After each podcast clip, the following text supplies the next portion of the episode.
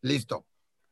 Julio, un gusto estar contigo por acá. Gracias a Fuente Latina también, a Berta tenerla por acá. ¿sí? La cara bonita además y brillante en esta conversación. ¿sí? Y por atrás a Daniela. Oye, Julio, yo sé que tú estás involucradísimo en todo el tema tecnológico, pero también en prensa y en todo en eso que se ha dado, que es qué hay detrás y cómo se puede manejar a través de hackers, de a través de información, cambiar el panorama de una perspectiva, de una noticia o de algo. Platícanos un poquito de ti, porque sé que además has tenido ahí cosas con Interpol, con todo. Platícanos un breve de ti y cómo estás involucrado en todo esto. A ver, bueno, eh, para primero agradecerte el tiempo y la, y la invitación. Lo segundo, contarte un poco. Yo soy una persona 100% tecnológica, soy muy chico, de los 10 añitos que, que, que, trabajo en computadoras, desde lo que las computadoras no eran lo que vos conocés como hoy, ¿no? Y lo que nos pasó en un momento fue que, que ese mundo en, donde uno se movía con las computadoras, yo lo viví como un buen instrumento para expresarme. Como un niño que agarra una guitarra ¿no? y, y, y la hace sonar fuerte para, para, para decir aquí estoy. Bueno, hice eso con la computadora y eso me llevó en una parte de mi vida ser detenido por Interpol y, y, y, tenido un caso muy grande en Argentina por, por el hackeo a la Suprema Corte de Justicia por eh, un motivo hacktivista, ¿no? o sea, nada más hackear la Suprema Corte de Justicia, o sea, no entiendo por qué se molestaron, ¿no? O sea, ¿Por qué tanto ¿eh? lío, no? Sí, sí, sí. Y, o sea. y, y sabes que es, es, es, es, un tema fuerte porque eh, no, no suelo hablar de esto porque después de esto yo tuve ataques de pánico, después cuando terminó esto, y es algo como que, que, me quedó como en un sótano, viste, bien abajo.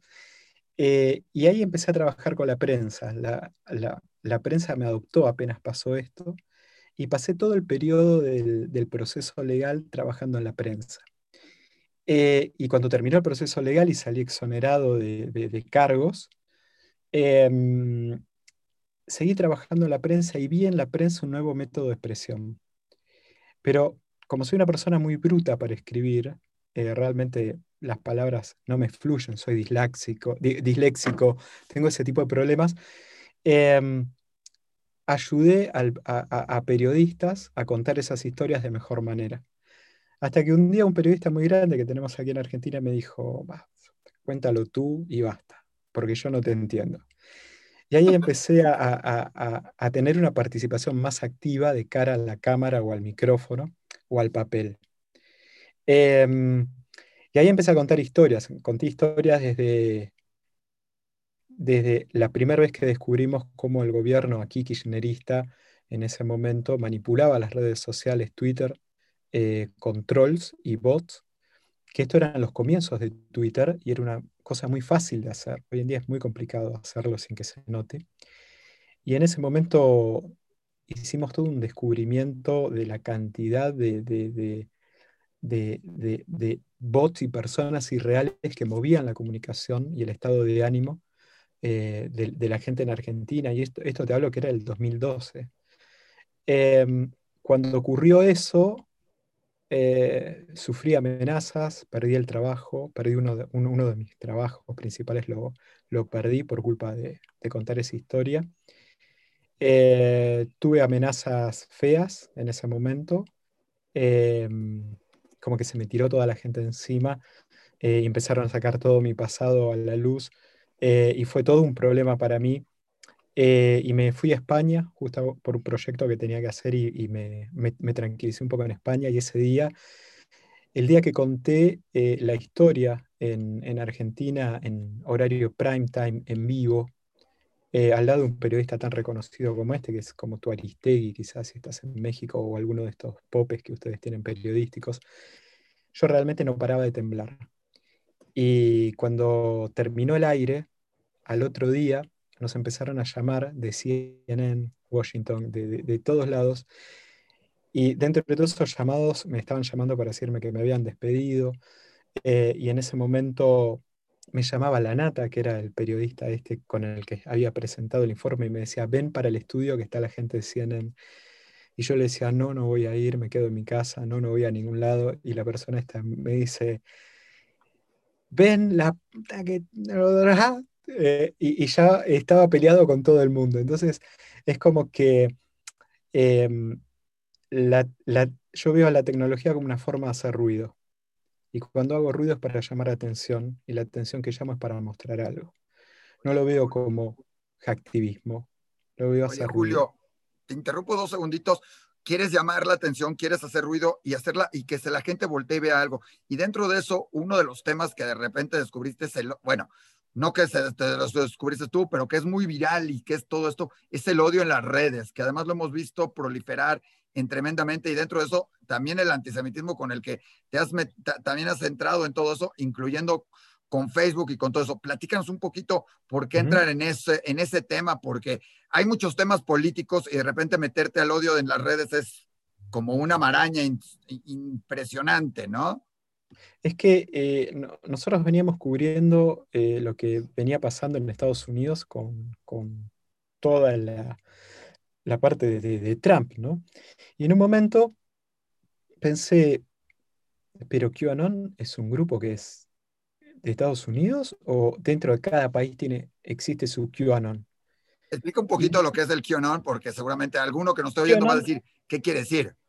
Ok, QAnon es un grupo que es, eh, es un ultra grupo que, que, se formó en Estados Unidos, parte vinculado eh, eh, a gente allegada a, a, Trump, en donde pasaron todas las informaciones más conspiranoides, más de odio que te puedas imaginar. De ahí nace el Pizzagate, y la gente si no recuerda qué es el Pizzagate, es una versión que Hillary Clinton sadomizaba chicos en una pizzería de Washington y tú dices, wow, qué estupidez, ¿quién puede creer eso? Bueno, una persona agarró un arma y fue a la pizzería liberar a esos chicos con un arma. Esa persona, gracias a Dios, fue detenida antes que llegue a la pizzería y no pasó a mayores. Em, este QAnon, obviamente, conspiranoide por todos lados, segregacionista, hasta todos los males metidos ahí adentro. Eh, fue en un punto muy puesto en tela de juicio para que se cierre ese grupo. Y Facebook sistemáticamente no lo quiso hacer. Hasta que un día las grandes marcas, eh, cuando empieza a circular contenido que tenía que ver con el negacionismo, eh, eh, al holocausto, ¿no? las grandes marcas dicen hasta acá. Y vos decís, ¿cómo las grandes marcas y Facebook? No, las grandes marcas le dicen a Facebook, si no hacen algo con el tema este, nosotros vamos a retirar nuestra publicidad. Y no fue solamente marcas chiquitas, marcas gigantes, marcas jumbo. Em, entonces ahí eh, eh, eh, Facebook em, empieza a tomar el negacionismo como una cuestión que puede llegar a hacer bajar un grupo. Eso es QAnon. Ahora, ese grupo de locos yo decía, es una cuestión de Estados Unidos, viste como los shootings o los tiroteos que hay en Estados Unidos, y una cuestión, en, Argentina no pasa, o sea, tenemos otra clase de locura, pero esa no. Y me empecé a preguntar si QAnon, si cada país tiene su QAnon adentro y que lo está incubando. Y me pregunté cuál era el mío. Entonces ahí empiezo a buscar en las redes sociales y lo que veía no lo podía creer. Yo sinceramente, sinceramente al día de hoy no lo puedo creer lo que, lo que vi. Em, eh, cosas, o sea, muchas cosas me pasaron por la cabeza. No podía entender todavía que, sigamos siendo, tengamos una sociedad que todavía hay un grupo que siga siendo tan antisionista. Yo, yo pensaba que era un tema bastante, bastante superado. Bastante, bastante superado. Pero evidentemente no. Porque ¿qué encontraste, Julio? ¿Qué fue lo que viste? ¿Qué es lo que te llamó la atención? O sea, Mira, yo voy a compartir unas imágenes si tú después las quieres compartir en este post. Con todo gusto, sí. eliges las que, las que mejor te gusten. Pero, por ejemplo, descubrí como, primero, que el odio no tiene fronteras, su frontera es idiomática. El odio se vende como un combo. Y el combo se adapta al país y la cultura. Por ejemplo, en, México yo me horrorizo cuando a una hamburguesería y me ponen un chile arriba de la hamburguesa y digo, esto no lo como ni loco porque me muero. Lo mismo pasa, eh, eh, digamos, con el odio. El odio se, se amalgama al país donde se baja. Voy a darte un ejemplo. Cuando yo digo que el odio se vende en combo, es porque vos siempre ves que el combo es, viste cuando vas a la hamburguesería y decís, una hamburguesa, ¿qué es el combo? Una hamburguesa, básicamente. esa hamburguesa que tiene papas fritas, una ensalada y una gaseosa. Genial. ¿Cuál es la hamburguesa del combo odio? Antisionismo y homofobia. Después te dicen, ah, pero eso es muy de derecha. No, no, no, no, no, no, no. La izquierda también. La ultraizquierda, la ultraizquierda tiene la hamburguesa antisionista desde el punto de vista de Palestina. Mientras que la derecha vienen por cuestiones de eh, dominación mundial, de manejo de, de, la prensa. En el caso de Argentina, por eso te digo que esa hamburguesa se adapta al país, acá hay una idea conspiracionista en Argentina que el Estado argentino le iba a entregar al Estado de Israel la Patagonia, y eso se iba a llamar el Proyecto Andinia. Em, entonces. te interrumpo 10 segunditos, un segundito. Cuando hablas de antisionismo, también te puedes referir a antisemitismo dentro de lo mismo, o sumándolos, son, separados, ¿son separados en este combo o, o, lo compro el combo junto, antisemitismo y antisionismo dentro del mismo con la, las papas y la hamburguesa? O quizás no me expreso muy bien porque no soy eh, un erudito en el tema, pero el odio al judío, si lo querés eh, bajar a, grandes rasgos, el odio a la comunidad judía es el punto. Esa hamburguesa de odio al judío y odio al homosexual es la hamburguesa de plato fuerte. ¿sí? Y después tenés unas papas fritas que vienen, en el caso de la derecha, viene antiabortivas. ¿sí? Y viene después con una eh, Coca-Cola, con una gaseosa, perdón, una gaseosa, y esa gaseosa es conspiracionista o conspiranoide, que puede ser miedo al 5G, Bill Gates, la vacuna y Soros. Entonces, ese es el combo, esa es la bandejita que vos te llevas en cualquier grupo de odio. Ahora, de nuevo, es muy interesante entender que se adapta a cada país. Eh, por, ejemplo, vos en Argentina no podés tener eh, conspiracionismo 5G porque todavía no bajaron las antenas. ¿Sí? Entonces, lógico, el conspiracionismo pasa por otro lado. Em, pero sin embargo, en España, cuando vos ves eh, el conspiracionismo, es el 5G y la distribución del virus a través de las redes 5G. Y vos decís, ¿vos me estás diciendo en serio esto? Porque ya, ya veo tu cara, que dice, no, no, este, este, este, pibe está loco sin solo. No. Eh, quemaron torres de 5G en Londres por miedo al COVID. O sea, eh, no tiene nada que ver, pero eh, eh, el punto es, el, odio se vende en combo y hay, otro punto acá. Porque tú dices, y entonces que el mundo se volvió loco y de repente se despertó el odio al judío. ¿Cómo puede ser que chicos de 16 años puedan tener odio a los judíos? Es que ese combo muchas veces tiene buenas intenciones dentro de eso. Y quizás hay gente que come, va, a comer a una hamburguesería porque le gustan las papas fritas más que la hamburguesa, o porque disfruta esa gaseosa más que comer las, las papas fritas o la hamburguesa. Pero una vez que tú tienes la bandeja en la mano, es muy difícil que no le entres un poquito a esa hamburguesa, no la vas a dejar de lado. Te vas a comer las papitas, vas a degustar un poco la gaseosa y bueno, ya que está ahí está la hamburguesa, le doy un par de mordidas y me, me suma ese odio. Em, de hecho, Em, cuando yo conocí al grupo que terminé casando, ese grupo yo lo vi porque una amiga mía, que, la, que doy fe que no es nazi, ni odia a los judíos, compartió material que me hizo ver el grupo. Y yo me pregunté, ¿cómo esta chica está compartiendo esto? Y ahí empecé a reflexionar, claro, ella lo compartía porque ahí lo que se estaba hablando era del antiaborto y ella es sumamente católica. Y este grupo nacionalista era mucho más eficiente haciendo presión al gobierno argentino para omitir el aborto que la iglesia, suponte. Eh, entonces, claro, ella entró por las papas fritas, entró por el antiaborto, pero ya estaba compartiendo la hamburguesa con el resto. Entonces, lo primero que tenemos que entender que no creo que la gente se haga eh, eh, antijudía eh, de la noche a la mañana. Es la hamburguesa que está en ese plato y de ese plato le, gustó algo. Y este tipo de grupos, no, no todo lo que hacen está mal. De hecho, vos vas a ver que este tipo de grupos son antidrogas. Te dicen, nosotros no queremos que los chicos se droguen, porque queremos que los chicos estén con los ojos abiertos y conectados con la realidad. ¿Y quién puede decir que eso es malo? Eso es bueno. Y eso es un driver bueno de, los chicos fuera de las drogas. Eh, y quizás tú eres un joven, recordemos que la juventud de esa edad necesita pertenecer a una tribu.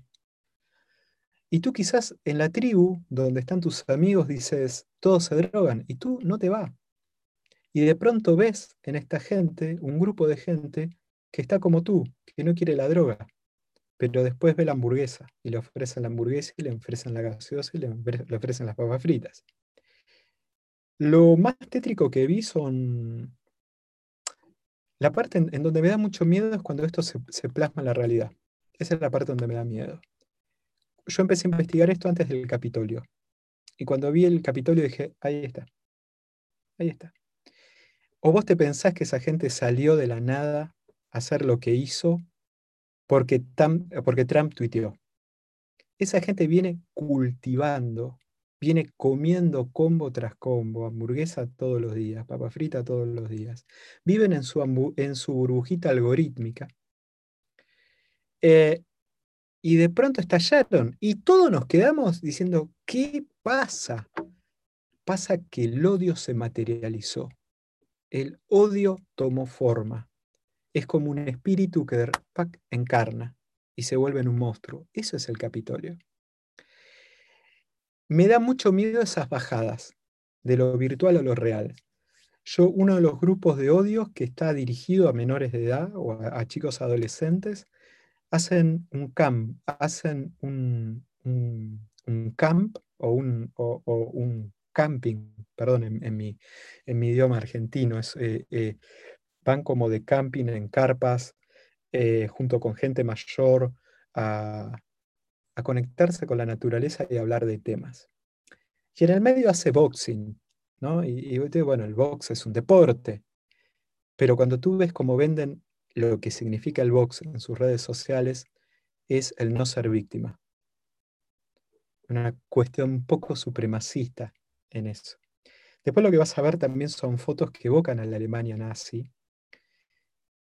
A ver, yo vivo en Latinoamérica y tú también, y tú lo que ves es que las niñas usan trenzas abiertas en la cabeza, abiertas, o sea, tú ves las fotos y evocan, perdón, estás mute. Ah, ¿Nos quieres enseñar alguna? ¿Nos ibas a compartir algunas imágenes? Sí, claro. Eh, eh, yo lo que te pediría es que si hay fotos de menores, yo te lo voy a pasar por mail. Ah, eh, perfecto. Porque hay fotos de menores. Entonces, lo, las de menores, si quieres, no las pases ahorita por acá. Mándalos por mail, vemos todo eso, o lo que se pueda, y vemos qué hacemos. Para que no quede en la entrevista, pero todo esto. Porque está hiper interesante y la gente cree que lo de Trump, por ejemplo, fue porque él dijo, tomemos y entonces la gente se hable de esto y es, y lo del Pizzagate y todas las demás, eh, eh, los fake news. Y algo muy importante, porque que lo hemos visto nosotros y, se ha comentado, es cómo el manejo de las redes sociales te va manipulando también, ¿sí? Tú mismo has tenido algunas campañas buscando que tú veas lo que tú quieres ver y creas que esa es la realidad inaudita. O sea, si tú compras el combo y crees que la hamburguesa es la mejor es de esta hamburguesa porque trae estas papas, este refresco y esto, no conoces que hay otras hamburguesas porque constantemente te están atacando y te está con, la información de que esta es la hamburguesa que tienes que consumir. Y eso es lo que hacen estos grupos también en ese sentido, inundar las redes o inundar de información para que siempre, siempre sientas que tienes que comer esa hamburguesa, porque además esa es la hamburguesa ideal para ti. ¿Estoy en lo correcto, Julio? Sí, y mm, a ver, hay, eh, en, eso que, tú tocaste, eh, digamos, hay todo un mundo para discutir. Yo no sé si puedo compartir mi pantalla, pero... Este, Daniela, lo puede lograr, eh, es lo que te tiene que dar permiso de compartir, o en donde dice compartir, sí, yo puedo también compartir. Seguramente sí puedes. Bueno, ahí voy. Ahí, ahí, voy a compartir. Ah, dame un segundo que me está pidiendo permisos la, la aplicación. Eh, Zoom. Telecreyente, ¿sí? Bueno, ahí estamos viéndolo. Esto es lo que yo llamo las papas fritas. La, eh, perdón, la, gaseosa, lo, conspiranoide, ¿sí? Em, todo lo que tiene que ver con, con antivacuna, ¿sí? Eh, Bill Gates eh, hizo esto para ganar dinero. Es parte, sea porque tú no crees en los medios o porque tú creas que ahí es, un entre al, caminito de, odio. Eh, hay llamamientos puntuales a lo que tiene que ver con la insurrección. Esto son, eh, digamos, tenemos que romper este orden, hay que salir a la calle, no se quede en su casa, no muera como un bastardo, salga como un hombre y defenda la patria, defienda su hogar, su barrio, su vecino. ¿sí? Em, miren esto.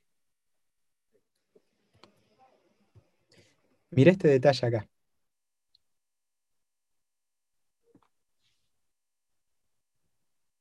Esto lo hacen los grupos de los adolescentes. Em, y, te mezclan, y te mezclan las dos cosas, la dictadura mundial judía, ¿sí? Y el Abajo, ¿sí? Argentino, despiértate, pero con la vacuna. O sea, no te vacunes porque la vacuna es como que te va a... O sea, ¿eh? Pero ¿entendés? Ahí, ahí está el combo. Agarras por el antivacuna y sigues con el odio al judío.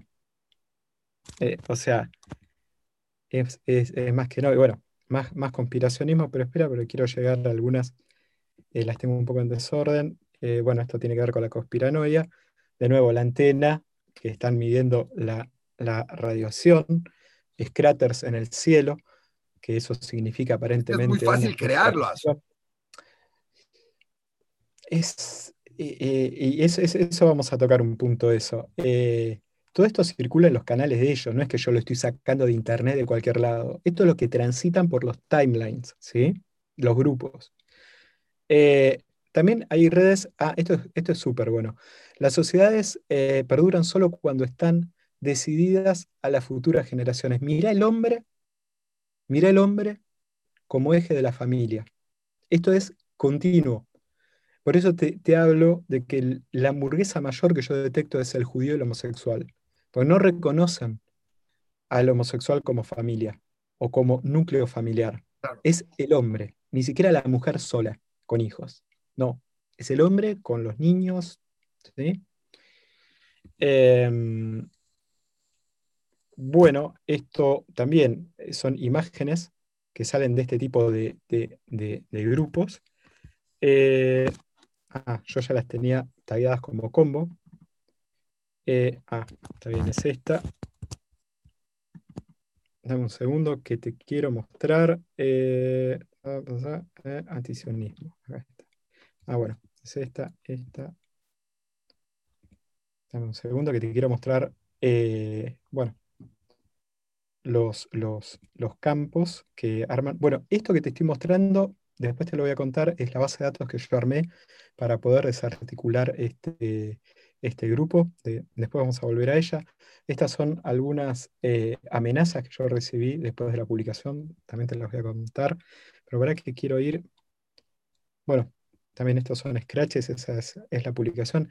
El mundo detrás de las cortinas, esto es un libro que se presentó puntualmente para eh, hablar de, no solo el odio al judío, sino también de los masones. ¿sí? Eso también cae pero historia como instrumento de control de masas, bueno. Acá está, mire. Eh, esto es juventud, esto es un grupo específico para la juventud, en donde dice, vuelve tema fuerte. La naturaleza odia a los débiles. No, la naturaleza no odia a los débiles. Y si tú eres débil, eres diferente. Y nadie te va a odiar por eso. Por eso digo que este, esto roza a los supremacistas en algunas cuestiones. Em, esto, lo que vas a ver ahí son los campos que yo te digo, en donde cría vencedores, no víctimas. ¿Sí?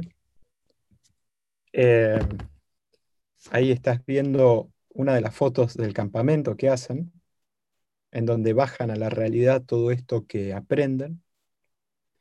Em, esto es muy increíble. Esto que vas a ver es, eh, fotos en Buenos Aires, pero compartidas eh, muy recientemente, y te voy, a, te voy a contar por qué, porque yo ahí subrayé específicamente qué era lo que quería mostrar. Dame un segundo que voy a correrlo un poquito.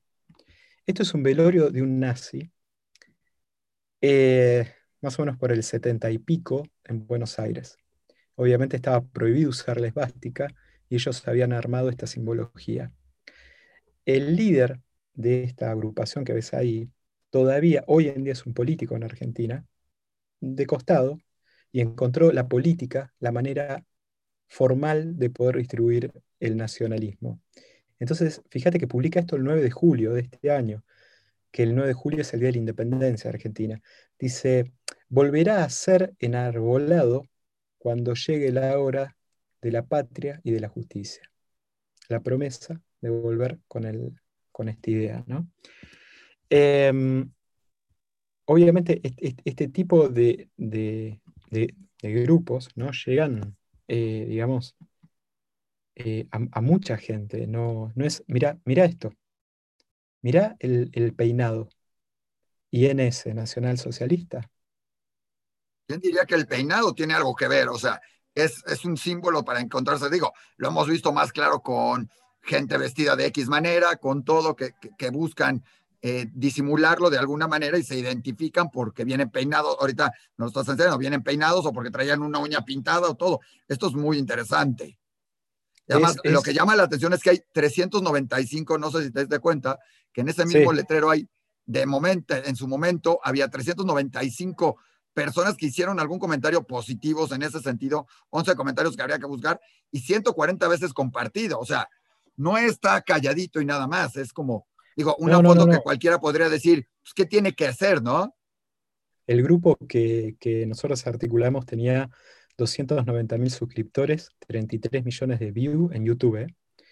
¿Cómo lo desarticulas? ¿Cómo desarticulas esto? O sea, ¿qué es lo que haces, Julio? Porque estamos viendo las imágenes todo, pero uno como persona común y corriente dice, ¿qué hago? La, reclamo, le pongo, pero entonces la veo, me meto a los grupos y entonces le generas más atención y además es lo que buscan. Muchos de estos lo que quieren es que tú, alguien, además miembros de la comunidad, que además somos bastante eh, sensibles con todo eso, lo empezamos a atacar y entonces le regeneramos el ruido. Yo siempre digo que es el síndrome del padre Amaro, no por lo que haya sucedido con el padre Amaro, sino porque cuando la película se presentó en México, ¿sí? No hubiera hecho nada pero como la prensa lo empezó a atacar y los grupos lo empezaron a atacar, se volvió, volvió una gran sensación de película y todo el mundo la fue a ver, porque porque había que verlo. Y es lo mismo que sucede con muchas veces de estos. A veces vale la pena, como dicen algunos, decir, la publicaron, déjala morir.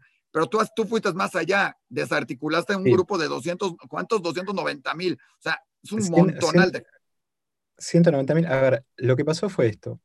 Cuando descubro, descubro dos grupos que me llamaron la atención y ambos grupos le hablaban diferente. Este es uno de los grupos que todavía no se desarticuló y el otro grupo sí se desarticuló, que estaba en YouTube y en Facebook. Em, el, que logramos desarticular se hacían pasar por un canal de televisión. Entonces grababan el material como si fuera en un estudio de televisión real.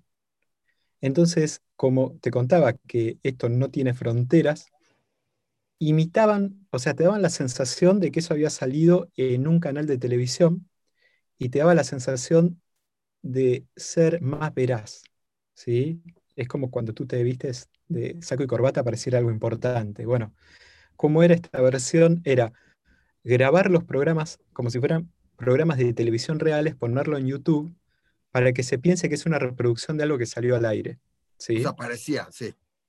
Entonces parecía que, que, eso había salido en la televisión. Y mirá, si salió en la televisión es por algo. Em, ellos tenían ocho años de trabajo en ese YouTube, tenían 3.000 videos ingestados, tenían 33 millones de visualizaciones, lo monetizaban a más no poder. Yo creo que es el mejor canal de YouTube que vi en mi vida porque lo tenían segmentados por programas, cada programa tenía que ver con algo.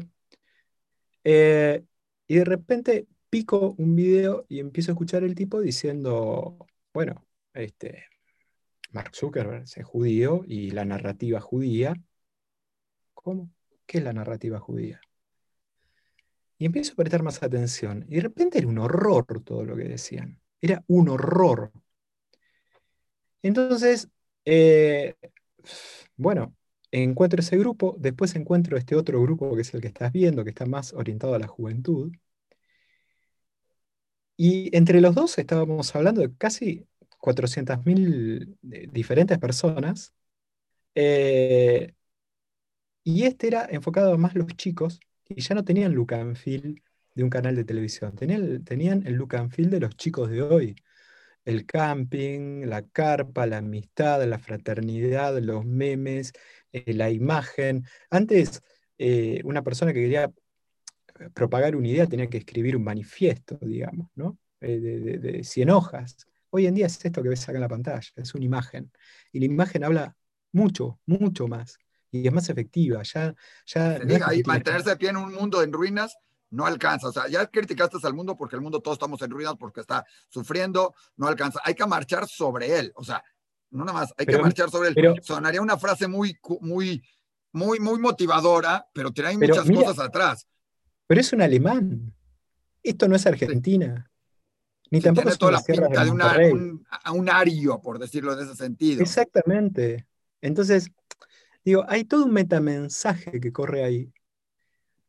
Y yo me, dije a mí mismo, estoy mal yo, yo tengo la cabeza mal y, estoy viendo cualquier cosa. Entonces llamé a grupos anti-odio aquí, aquí, en Argentina, Fundación Vicente y otros más.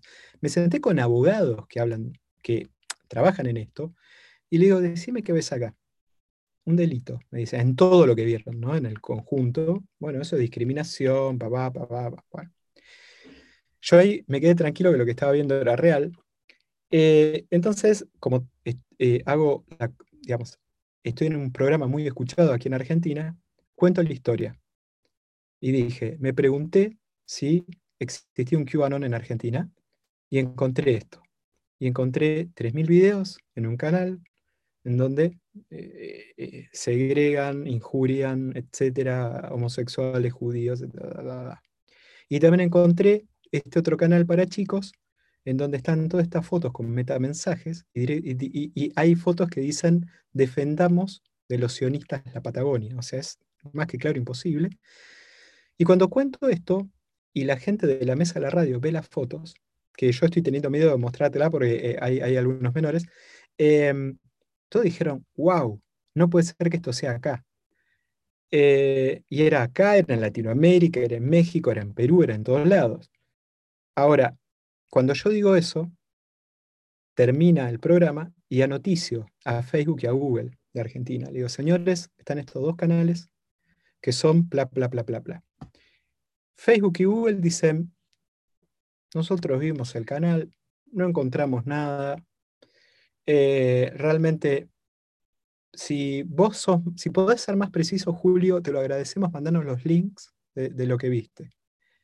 Y como un tonto, por, eso yo mi última nota se llama Las cuatro lecciones que aprendí cazando un grupo de odio, como un tonto le compartí los links. Le dije, en este video dicen esto, en este video dicen esto, en este video dicen esto, en este otro video dicen esto. Y en el, en el de Facebook hay tal foto, ta, ta, ta, ta. ¿Sabes lo que hizo Facebook y Google? Bajó el material, pero dejó los grupos.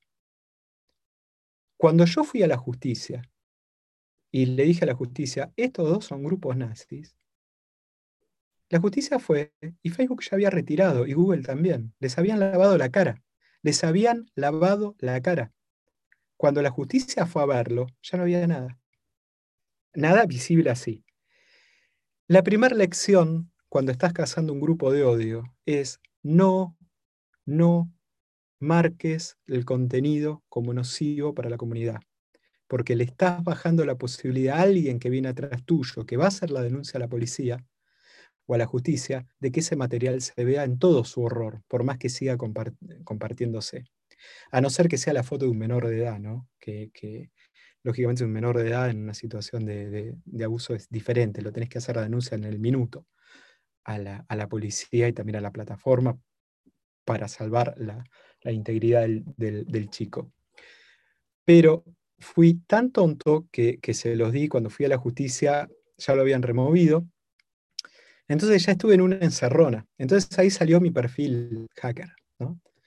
Em, y cuando hablo con la justicia me dijo algo, porque aunque no lo puedas creer y esto me hago cargo de lo que digo, la justicia argentina es bastante antisemita. De nuevo, la justicia argentina es bastante antisemita. Entonces, nosotros tenemos nuestra fiscalía especializada en odio, que dicho por la persona que encabeza la fiscalía, no tienen un solo caso ganado, ni tienen un solo caso elevado a juicio. Entonces no sé para qué están. Cuando hablo con la justicia y cuando hablo con Google, los dos me traen el mismo argumento. Mira, Julio, son muchos videos. Eh, la justicia dice, no veo nada raro ahí. Y en todo caso, me lo dice la fiscal. Me, dice, ¿cómo sabes que no son frases exabruptos? O sea, o sea, exabrupto versus eje temático era la cuestión. O sea, ¿cómo sabes tú que eso que ellos dicen es realmente la ideología que quieren bajar? ¿O fue un exabrupto que se les fue la boca, que lo dijeron sin querer, que lo que fuera? ¡Wow! Dije, qué increíble. Eh, dije, ok, ¿sabes qué? Agarré mis cosas, me retiré, me recluí para mí mismo. Y ahí dije, vamos a hacer números. Entonces, de los 3.000 videos, bajé un set de 74 videos. De los 3.000, un 1%, 74. De esos 74, corrí un análisis del audio y lo transcribí en palabras. Esas palabras las metí en una base de datos. Y en la base de datos empecé a buscar la palabra negro y judío. Entonces, de 74 horas de grabación, mencionaron 129 veces la palabra judío, que no es un delito. Pero ahí ya demostraba que los judíos eran un tema para ellos, porque cada cuatro, cada, estabas cuatro veces nombrando la palabra judío por hora. Entonces, para vos los judíos era un tema. No es un delito lo que hiciste. Ahora bien, esas 129 eh, ocurrencias se las mostré a un abogado especializado en odio. Y le puse play porque hice que la plataforma cada vez que buscaba eh, judío, negro, o, homosexual o lo que fuera, podías directamente leer la frase y cliquear ver video y veías justo el video menos tres segundos para ver el contexto. Entonces veías cómo arrancaba y a dónde iba. El abogado especializado en odio determinó que 129, de las 129 menciones a la palabra judío, 30 representaban discriminación, injuria eh, y otros términos más. Entonces ya había una métrica. Si de 74 horas 30 menciones fueron, eh, digamos que cada dos horas vos emitís un delito, por decirlo de alguna manera. Cuando conté esto al aire, porque ¿qué hice? Después agarré toda esa información, me fui a la radio, dije, hola, vamos a volver con el tema de los grupos de odio, y conté, señores, hice este trabajo, lo que les acabo de contar, 74 horas, 129, 30, la justicia dice que tal cosa y Google también, que son frases desafortunadas. ¿Saben qué? No, no son frases desafortunadas. Por esto, por esto y por esto. A los dos días Google, en su plataforma YouTube, da de baja por primera vez el canal entero. Porque ahí hay otro truco.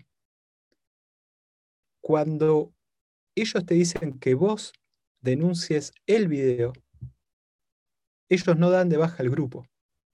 Y es más o menos como que yo te diga esto. Imagínate un profesor que es profesor en varias escuelas y en una de las escuelas manosea a un menor. ¿tú qué haces? ¿Retiras al profesor o retiras al menor? Porque la persona es pedófila, esté en esta escuela o en la otra. Y lo que este, estás en mute. ¿eh? Tendrás que enjuiciarlo en todos lados y llevarlo a todos lados y retirar al, al maestro de cualquier lugar donde pudiera poner en riesgo a los, a los, a los niños. Pero lo que sabemos realmente es que hay muchas maneras de evadir todo esto, incluyendo en las redes, donde pues abres un nuevo perfil y lo vuelves a saturar y la gente y vuelves a abrirlo, porque además lo estoy viendo ahorita, nos metimos a buscar, digo, un poco de esto de Juventud NS, y es increíble el odio que desprender, no hacia el mundo judío, pero tienen un odio en general contra todo mundo. Es más, tienen una frase ahí que nacieron para ser femeninas, no feministas. O sea, contra las mujeres. O sea, y, tú lo ves que están. Y ese es el grupo joven. Después tienen otro grupo, que es el más grande, que es el de NS directamente. Em, y, vas a ver que, bueno, el, odio baja. Ahora, cuando nosotros hablamos con las plataformas y las plataformas querían remover el contenido y no el grupo, cuando conté estas métricas en la radio, tuvieron que remover YouTube. Segunda primera lección de las cuatro. No denuncies el material en la plataforma, sino en la justicia, porque lo que haces es que el que viene a denunciar después en la justicia no tiene el material para llevarlos a un juicio. Segundo, las normas de YouTube son líquidas. Porque cuando vieron que la presión pública habían salido en un programa súper escuchado y había tirado esa métrica, no les quedó otra que bajarlo. Y lo bajaron. Entonces, ¿se puede dar de baja un YouTube? Sí se puede. Tercero, no existe un protocolo de odio. ¿Qué es lo que ocurrió después? Se les bajó el canal de 189 mil espectadores, que era donde sacaban parte de su dinero, y también porque piden dinero, eh, colaboraciones. Eh, y cuando YouTube dio de baja el canal, yo le avisé a Facebook, Facebook, mira que YouTube dio de baja el canal por odio, dalo de baja tu grupo de, Facebook. No, acá no he hecho nada. ok, o sea, el profesor manoseó un menor en una escuela, pero tú en tu escuela todavía no manoseó a nadie, entonces lo dejas trabajar. Está bien la lógica, dije. Claro, ¿cómo no se me ocurrió? Entonces, ¿qué ocurrió después? Al dejar el grupo de Facebook abierto, empezaron a circular quién era yo, me sindicaron a mí como el culpable de la bajada de los grupos de odio y me empezaron a perseguir a mí. Por lo tanto, ese, eso fue un fin de semana, le envié una nota a Facebook y a Google diciéndole que por no tener un protocolo de odio entre las plataformas, ahora yo estaba en peligro. Porque si tanto les preocupa el odio, ¿Sabes cuántas personas hay asignadas eh, al, odio, a manejar el odio en México? Nadie. Nadie. Si tú llamas ahora y dices, soy de diario judío, estoy preocupado porque vi un informe, quiero hablar, te va a atender PR, Press and Relation. Y no hay nadie, lo único que hay es compliance, que es la regulación estatal. Ahí tiene una persona pero no hay nadie que maneje el odio en México, ni tampoco en Argentina. Bueno, ni tampoco supuestamente en, México tenemos, eh, tenemos, bueno, el CONAPRED, el COPRED, que son instancias que buscan este, la Comisión Nacional contra la Discriminación o, el, que buscan eh, luchar contra estas cosas que lógicamente no pueden tener el presupuesto que den en todas las redes sociales. No, no, pero, eso, pero eso en, en, en, en el Estado, Isaac, yo te digo dentro de la red social. Acá, acá, si tú llamas a Facebook o a Google, no tienen nadie asignado para tratar temas de odio, ni siquiera interpretan lo que es el odio. Generalmente es una máquina, es un robot o alguien que lo está leyendo. Pues te lo digo porque recientemente, por ejemplo, hicimos nosotros un artículo sobre un libro que se llama Las arpías de Hitler. No importa, lo regalamos en las redes, digo, le hacemos un poquito de publicidad, pero el libro tiene una imagen, la portada de las mujeres haciendo el saludo nazi, vestidas de nazis, y recibimos una notificación, y lo publicamos porque lo estábamos regalando para los lectores y que supieran la historia de estas mujeres, todo esto y, el salvajismo, y recibimos una notificación de, de Facebook que era, que era que estamos incitando al odio, porque es un robot, no lee lo que dice, es alguien que leyó y dijo, esto dice nazis, odio, esto, tres sumas, castiga, ¿no? este, es como una inercia. Les contestamos ¿sí? En una de las cuentas les contestamos y nos dijeron, tienes razón, lo pueden hacer, otros lo pusieron, o sea, pero se vuelve muy automático porque no analizan, no revisan lo que tú estás diciendo. O sea, sí, no cumple y todo esto, pero me sorprende aquí, Julio, yo te quiero hacer una pregunta en este sentido. A mí me sorprende que puedan existirlos y que la prensa además no les tome atención. Yo sé que el odio vende, o sea, yo sé que todo esto se hace uno por poder y otro porque el odio vende. Lo hemos platicado, las fake news, el, el atacar te ayuda a vender. Si yo hago un partido político o un partido social o un periódico donde me pase atacando, ¿sí? Probablemente voy a tener muchos seguidores y voy a tener mucha gente y mucho dinero como sucede con todo esto, ¿sí? Pero la prensa no lo toma, ¿no? E, en ese sentido, ¿por qué la prensa no se encarga? O sea, cuando vemos temas como esto, decimos, ¿por qué la, la tema, la, la, prensa no, no, no se emboca o la gente, tú me dices, empezaste diciendo, me trabajas con la prensa, pero la misma prensa es la que fomenta todo este odio muchas veces. O sea, lo vimos en Estados Unidos con dos grupos periodísticos importantes de noticias, uno tomando un partido, otro otro, y fomentando esa segregación. Y lo vemos en periodistas en todo el mundo, uno atacando a uno y el otro defendiendo al, al, mismo, al mismo líder del país o de todo esto. ¿Cómo hacerlo? ¿Por qué sucede? O sea, tiene que ser desde una trinchera casi, casi oculta. Pasa, que ahí se te mezclan cosas. Primero, ¿Por qué lo malo se, mueve más rápido que lo bueno? Porque los algoritmos entienden qué es lo que más moviliza o, provoca engage. Entonces, si yo pongo una tapa de un diario, ¿qué a ver, es lo mismo que hace la prensa.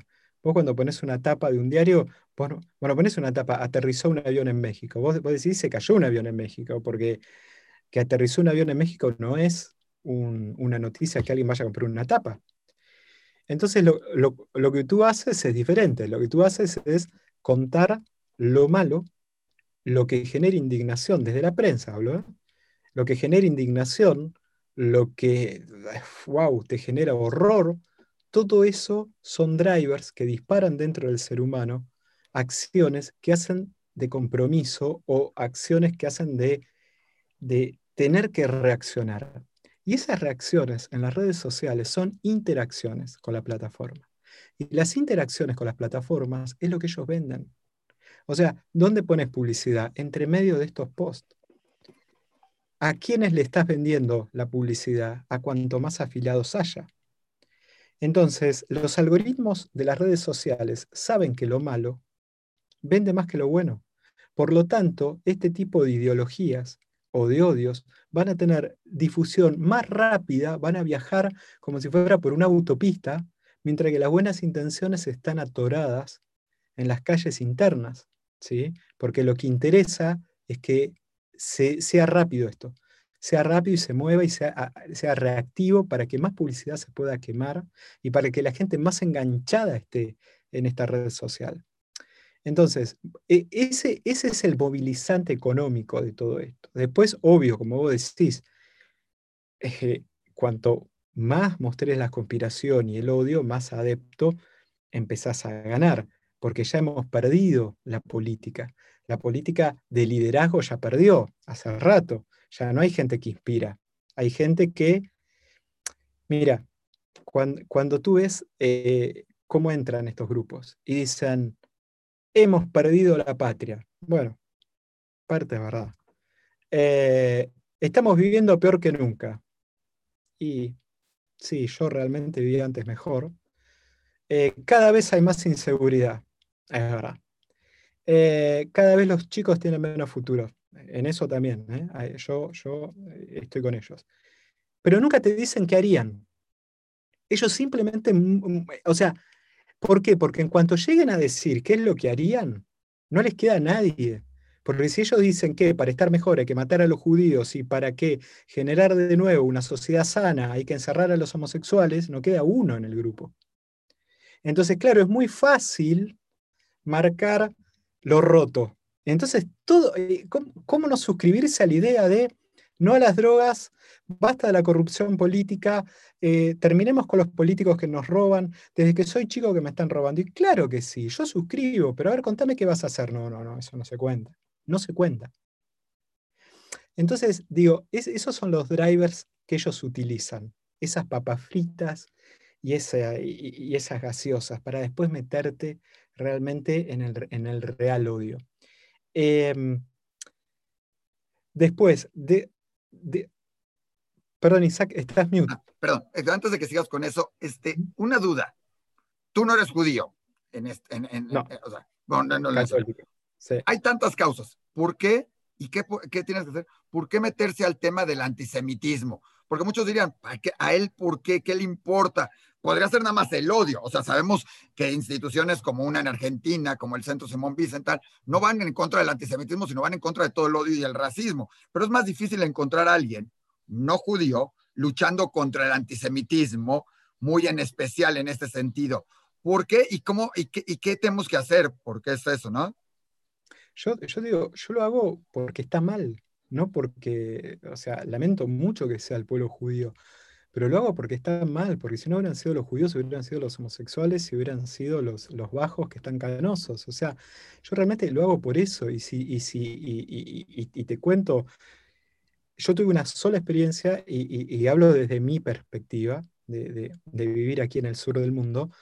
Eh, yo les contaba eh, eh, a otra gente que cuando yo era chico en el secundario, yo crecí en un colegio de italianos, a pesar de mi, apellido ser español, y habían dos chicos, una chica que era judía, una sola. Yo no sabía ni lo que era un judío cuando tenía 15 años, pero te lo digo en serio, no tenía ni registro de lo que era un judío. Y esta chica una vez me piden una, una, hoja de, mi carpeta, un compañero, como prestada. Me das una hoja porque no tengo una hoja, le doy mi hoja. Y en ese, en ese momento en el colegio se estilaba que vos ponías tu nombre y apellido en las hojas. Y yo se la di. Y este chico escribió, eh, perdón, eh, judía de mierda. Hizo un avioncito y se lo tiró. A la hora me llaman de la rectoría. Me querían matar pero me querían matar a mí. Y yo digo, no sé de qué me están hablando. Porque yo había prestado una hoja, no, no, no vi qué pasó después, en los minutos posteriores. Y hasta que mi compañero, el que, el que hizo el, el avioncito, dijo, fui yo. La institución educativa no expulsó a nadie, no reprimió a nadie, nos juntó a todos, trajo psicólogos, trajo gente de la comunidad judía a explicarnos qué eran los judíos y qué había pasado. Y todos tuvimos de chicos, de chicos no tan chicos, te hablo de mis 15 años, una gran lección de historia y una gran lección de persona. Y cuando ocurrió eso, se preservó las relaciones, tanto de la chica con el chico que había tirado el avioncito, como con el resto. Em, y salimos todos de ahí amigos y compañeros, a pesar de ese mal momento. Entonces creo todavía en el poder de la palabra. Y creo que porque haya unos hijos de su madre que lo que están haciendo es usando el poder de las redes sociales para generar esto, eso está mal. Sea hacia los negros, hacia la comunidad judía o a cualquier otra. Y eso es lo que me moviliza. Por suerte lo hago yo, que, mm, que, soy católico, ¿no? Y, no me pueden tildar de conspiracionista, porque no tengo ni siquiera ningún apellido ni nadie de mi familia que, sea judío, entonces yo no entro dentro de la conspiración de ellos y los puedo acusar tranquilamente de lo que están haciendo.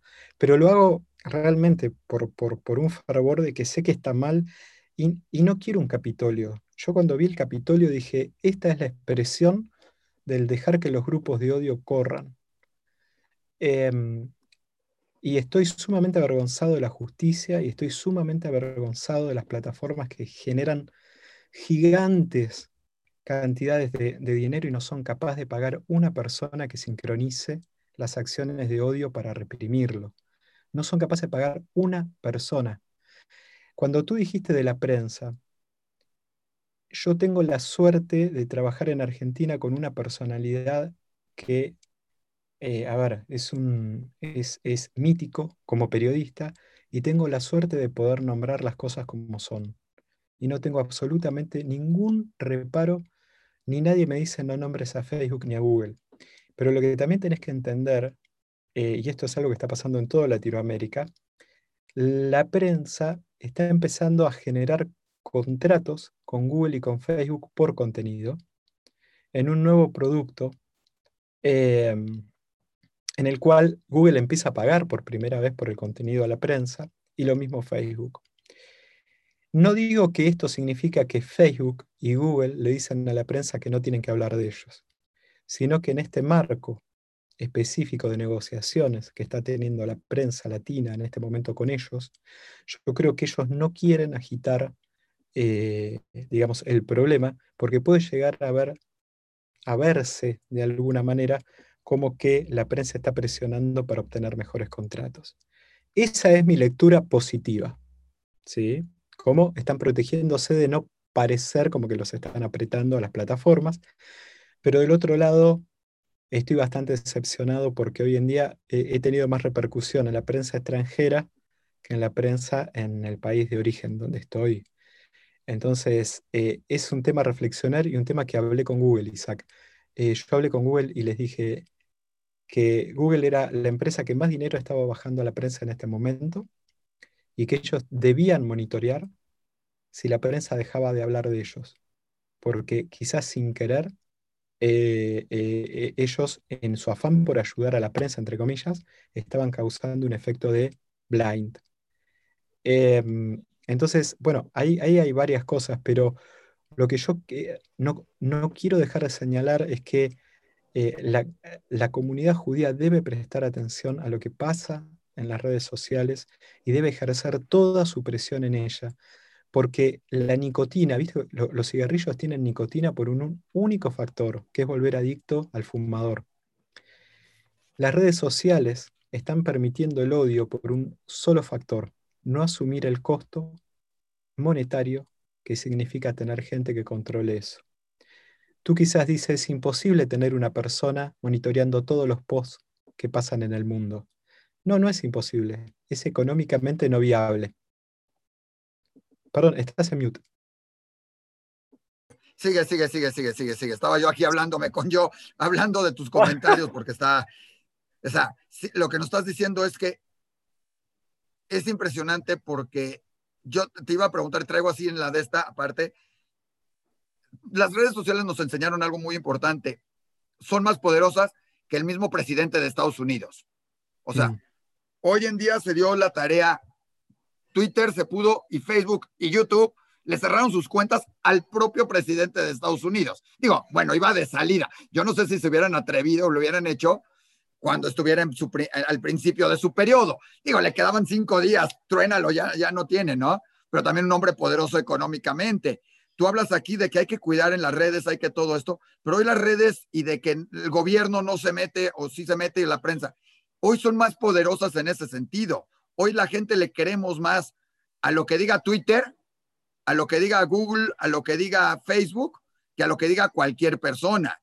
Y, las teorías de conspiración pueden ser hacia ambos lados. Hoy todos queremos, y voy a decir, que las vacunas de Pfizer, Morena, eh, Morera, este, Sputnik, etcétera, son buenas pero no sabemos si atrás de eso hay una campaña de publicidad pagada por todo mundo para que hablen bien o viceversa. No sabemos si hablan mal de ellos porque alguien atrás pagó, ¿sí? Entonces es muy difícil como persona darse cuenta. Y hablas de tengamos cuidado el mundo judío, pues yo creo el mundo en general, pero ¿cómo tener cuidado? ¿Cómo saber no, cuidado, que es real? Porque la teoría de conspiración puede ser hacia todos lados. Creo, creo, creo que ustedes son una de las comunidades más unidas que, reconoce el mundo. O sea, eh, eh, a ver, en Argentina ni hablar. Lo, que son, tienen cines extraordinarios, tienen movimientos culturales extraordinarios. Y me parece que e, es, esa unión que tienen entre ustedes tiene que ser usada para visibilizar esto. Eh, lo que pasó con Trump, yo tengo otra lectura de eso.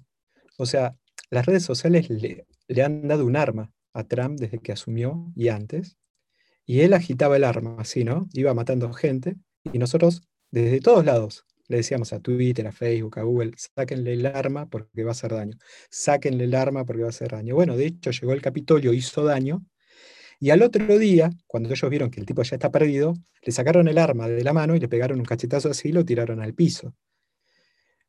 Pero tú eres el responsable que le dio el arma Tú le diste el arma cuatro años, no ese día. Durante cuatro años él abusó sistemáticamente de su poder y de su cuenta. Y después tú el último día hiciste una escena de sacarlo de las redes sociales. Sabes que yo no te creo tu escena. Esa escena hazlo para el gobierno que viene y políticamente trátate de salvar. Pero sabes qué? Cuatro años tuvo el arma en sus manos. Y ese odio que explotó en el Capitolio lo sembraron en las redes sociales de ellos. De ellos de Twitter, digo, de Facebook, de, estos. Lo que yo digo es que eh, cuando, digo que, como comunidad, como una de las más unidas que, conozco, por lo menos yo en el mundo, tienen que hacer visible ustedes esto, porque realmente eh, no se merecen esto. No, no, nadie se merece que te digan porque sos judío, estás, eh, estás arruinando el mundo. Nadie se merece que porque naciste en una familia judía te digan eso. Y como nadie se lo merece, no tenés por qué pasar esto. Y esto tiene una solución. Y es que la gente que se tiene que hacer cargo, que son los que ponen las plataformas al aire, se hagan cargo de una vez. Aunque esto tenga un costo económico y la publicidad pase a costar astronomía, o porque haya que pagar para entrar a las redes sociales, pero no se merecen que esté pasando esto. ¿Y qué podemos hacer, Julio? O sea, desde nuestras trincheras, uno, ¿cómo podemos ayudarte a ti en esta lucha? Creo que es importante. Como personas y a lo mejor como mundo judío, como todo esto, yo primero te abro además la posibilidad en todos nuestros medios, ¿sí? De divulgar, de hacer, de apoyarte. Afortunadamente tenemos Diario Judío, pero tenemos más ideas, tenemos, tenemos medicinotas, tenemos cristianotas. Algún día nos dimos cuenta que hacía falta llegar también al mundo cristiano con todas estas cosas y todo esto y, y, medicinotas que buscamos romper muchos de esos rollos, todo. Hoy justamente tuvimos también una entrevista hablando del cannabis y los mitos y realidades.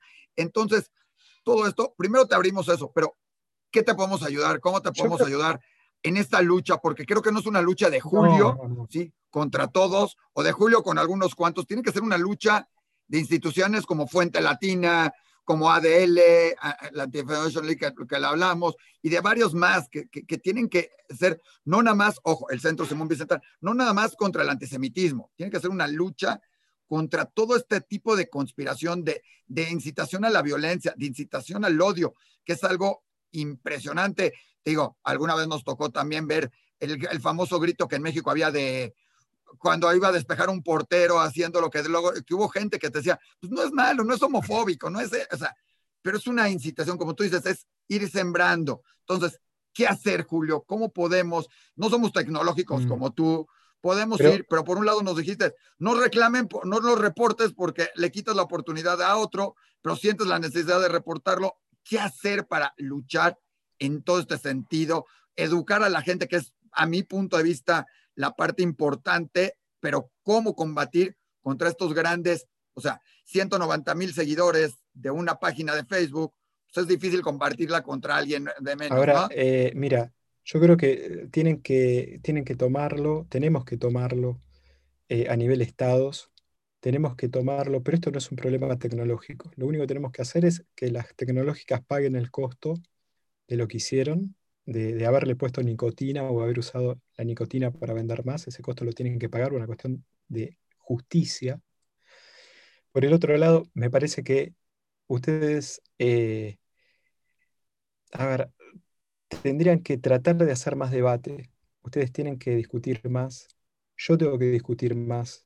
Eh, Berta tiene que discutir más. Y tenemos que discutir con gente que realmente sea antológica a nuestras ideas y lo tenemos que hacer en marcos donde le mostremos a los chicos que podemos disentir en las ideas y ser amigos igual. No conozco ninguna familia cercana mía que haya dejado de hablar. O sea, todas, yo he dejado de hablar por lo menos con tres personas en mi vida que eran íntimos amigos míos por política. Eh, y sé que eso pasa en todas las casas hoy en día, en todas las familias. Eh, y antes cuando tú eras chico te decían, cuando ibas a la casa de alguien, mira, no hables ni de política ni de religión. No, perdón, de, no, no, no hables de fútbol ni hables de política. Eh, y ya era una norma que cuando tú eras chico, ¿eh? ¿no? tú ibas a una casa de alguien y no, de fútbol no se hablaba, más, más aquí que, estamos en Argentina, eh, por las dudas. pero yo creo que el resto de las cosas se discutían y se discutían como somos, ¿no? Medio a los gritos, medios que no, pero después nos abrazábamos todos cuando nos veíamos y nos saludábamos. Me parece que lo, lo, mejor que tiene que hacer la, la, comunidad judía es abrirse lo más posible a mostrarse, a disentir, a hablar, a hablar a cualquier persona, cuanto más antológica mejor. Eh, o sea, tienen que, tienen que mostrarle a las nuevas generaciones que vienen, no por nosotros, por los que vienen. ¿Qué va a ser de las generaciones que están viniendo cuando ven que ninguno de nosotros nos bancamos una discusión y nos encerramos en nuestro algoritmo. No, no, no, yo no veo ese canal porque eh, es opuesto a mis ideas. No, no, no, yo sigo esta página o leo este diario porque es opuesto, a, es, es, eh, va en sintonía con lo que yo pienso. ¿Y qué estamos generando? Mundos. Vivimos en nuestros munditos, ¿no? Y ahí es a, donde nos aislamos. Me parece que de una vez por todas tenemos que disentir con respeto y tenemos que mostrarle a los chicos que podemos disentir con respeto y que tú puedes tener tus ideas, yo tengo las mías, pero hay, un, hay una línea que no podemos sobrepasar, que es el respeto. Entonces, con el respeto en la mano, como si fuera la Biblia para nosotros, tenemos que disentir con gente antológica y tenemos que mostrar debates de ideas, batallas de ideas, eh, contiendas de ideas, tenemos que volver a hablar, tenemos que ganar de nuevo el hablar, el conectarnos, el abrazarnos. Qué lindo fue ver eh, un papa entrar en una sinagoga, qué lindo fue ver un montón de conexiones que se hicieron y esas imágenes inspiraron muchísimo, muchísimo. Mira, yo soy católico de cultura y soy una persona que, viste que los católicos, cuanto peor nos va, eh, más, más nos apegamos a la iglesia, ¿no? Es como una cuestión de, cómo funciona nuestra religión, ¿no? O sea, vamos a la iglesia cuando realmente pasa algo en la vida. Em, y hace un tiempo estuve en Colombia, justo cuando el Papa Francisco estaba visitando Colombia. Em, y a pesar de yo no ser un católico ferviente, ni soy una persona que todos los domingos a misa, em, y a pesar de tener mis asteriscos con el Papa Francisco, em, lo, lo vi bajar en Colombia, lo vi bajar en un pueblo que necesitaba unirse. Y él fue un excelente conducto para sanar esa herida que era la FARC y toda esa parte de la guerrilla y el desastre que hizo la guerrilla. Y ellos estaban esperando esa excusa, que alguien los que alguien hablara de ese tema y que viniera con alguna simbología a unirlos.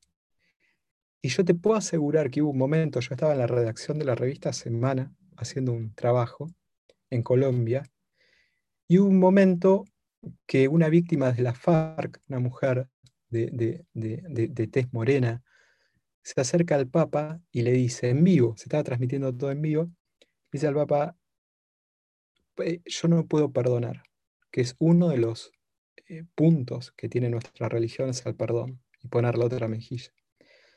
Y ella le dice al Papa, yo no puedo perdonar, no los puedo perdonar. Y Francisco le dijo, no los perdones, yo los voy a perdonar por ti. Y fue tan necesario eso. Pero tú, tú fíjate qué tiene que ver la religión con la guerrilla, no tiene nada que ver. ¿Qué fue lo que funcionó para arreglar eso? La conexión humana. La conexión humana es lo que funcionó. Nosotros no vamos a poder solucionar este problema que estamos teniendo si no nos volvemos a conectar y generamos lugares donde nos conectemos. Suponte, eh, yo empecé a, conocer un poco más la cultura judía yendo a la hebraica aquí en Buenos Aires porque hacían unos ciclos de Woody Allen increíbles. Ahí empecé a tomar contacto que era la comunidad. Hay que abrirse, hay que hablar, hay que cada vez salir más de, nuestros círculos porque se nos están metiendo. Yo creo que por ahí más o menos Isaac puede ir. Igual no soy una persona que quizás tenga grandes ideas en esto, pero me parece que lo tecnológico ya está. Me parece que lo que más pueden hacer para ayudarnos es lo humano. pues lo humano es lo importante, tenemos que hacerlo uniéndonos con Berta, con todo. Realmente ha sido, hijos, una lección no, no tecnológica, sino de, de vida, lo que nos has dado, Julio. Muy interesante. Este, agradecerle a Berta, a Daniela por todo esto, porque ha sido bien interesante. Son cosas que no conocemos, hemos oído, lo vemos, no lo creemos, porque de repente sabemos de las redes sociales, sabemos de esto, sabemos un poco del odio, pero no lo creemos, sentimos que el mundo es diferente, ¿sí?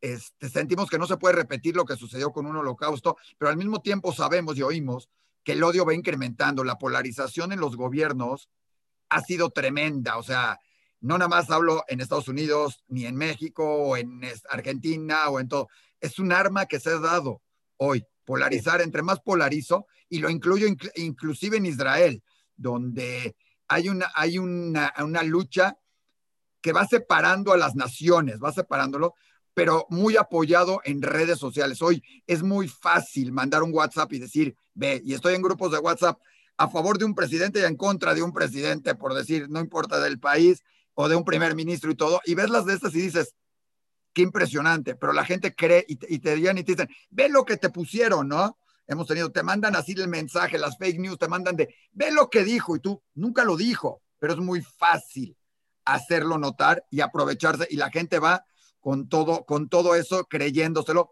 porque además, como lo hemos dicho en todo este tiempo, es lo que las redes sociales usan para que estés más tiempo conectado, para que te vendan más, para que tengas más posibilidad de ver un anuncio.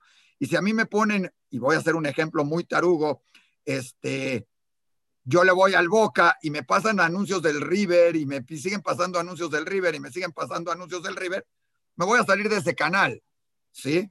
Pero si me pasan anuncios y videos y películas del Boca, ¿sí? Voy a seguir ahí, por no decir, y me va a encantar y voy a creer que todo lo que sucede. Y el día que quieran decirme, es que el Boca reclamó, voy a decir, tienen toda la razón porque amo al Boca en, ese, en eso, como sucede, y además junto, justo hablando con algún argentino que, que no son nada futboleros y nada apasionados, pero ya hemos visto las reacciones, vimos alguna vez aficionados de un equipo echándole gas lacrimógeno a aficionados de otro equipo, golpes, peleas, muertes, no nada más ahí, sino en todos lados.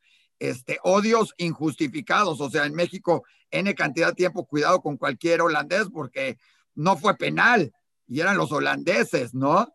Y los americanos nos sacaron de un mundial, ¿sí? Y no podemos vivir en, en eso, ¿no? Pero es como se nos ha ido dando, ¿no? Entonces, una plática como la tuya, la labor que hace en Fuente Latina siempre es importante porque eso es lo que hay que combatir. Primero, no generalizar, no pluralizar.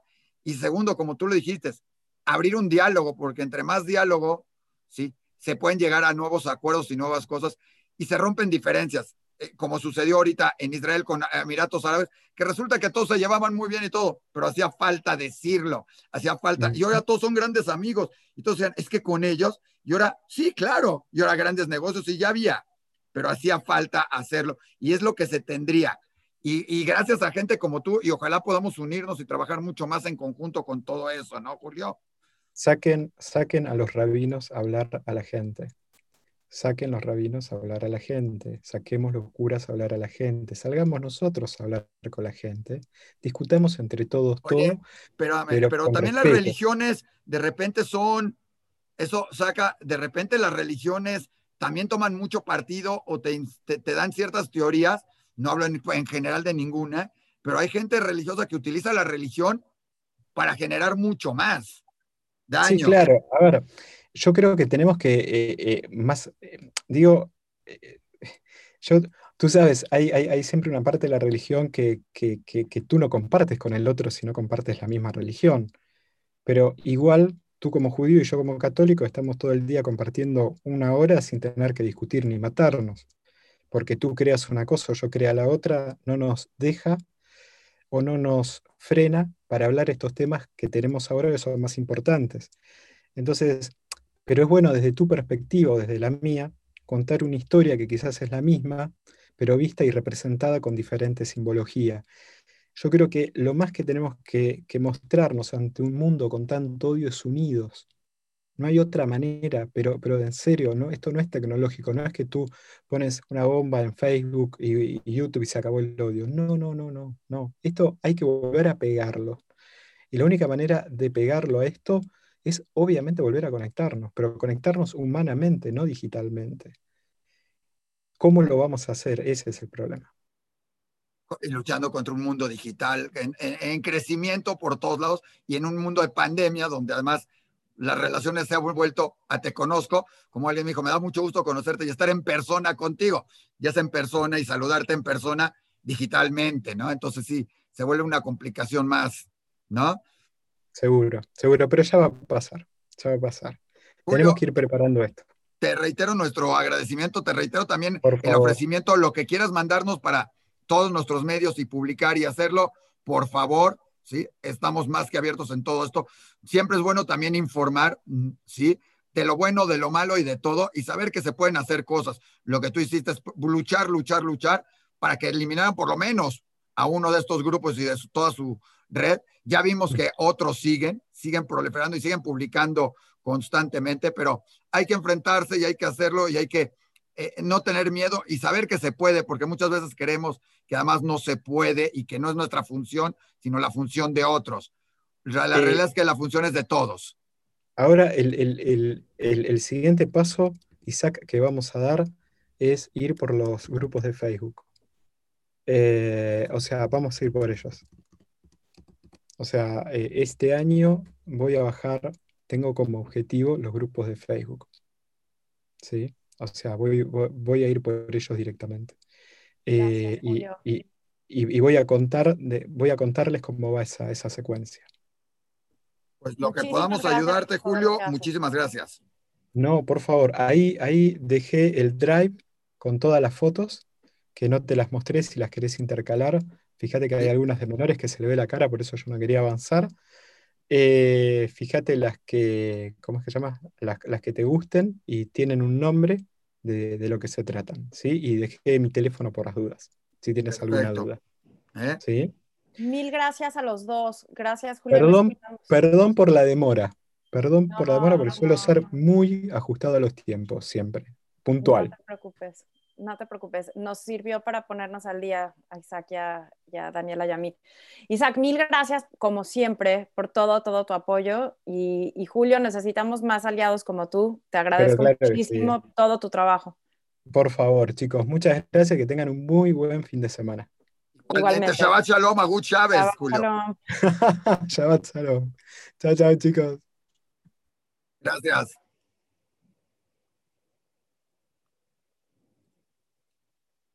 Gracias, Daniela. A ti, Isaac.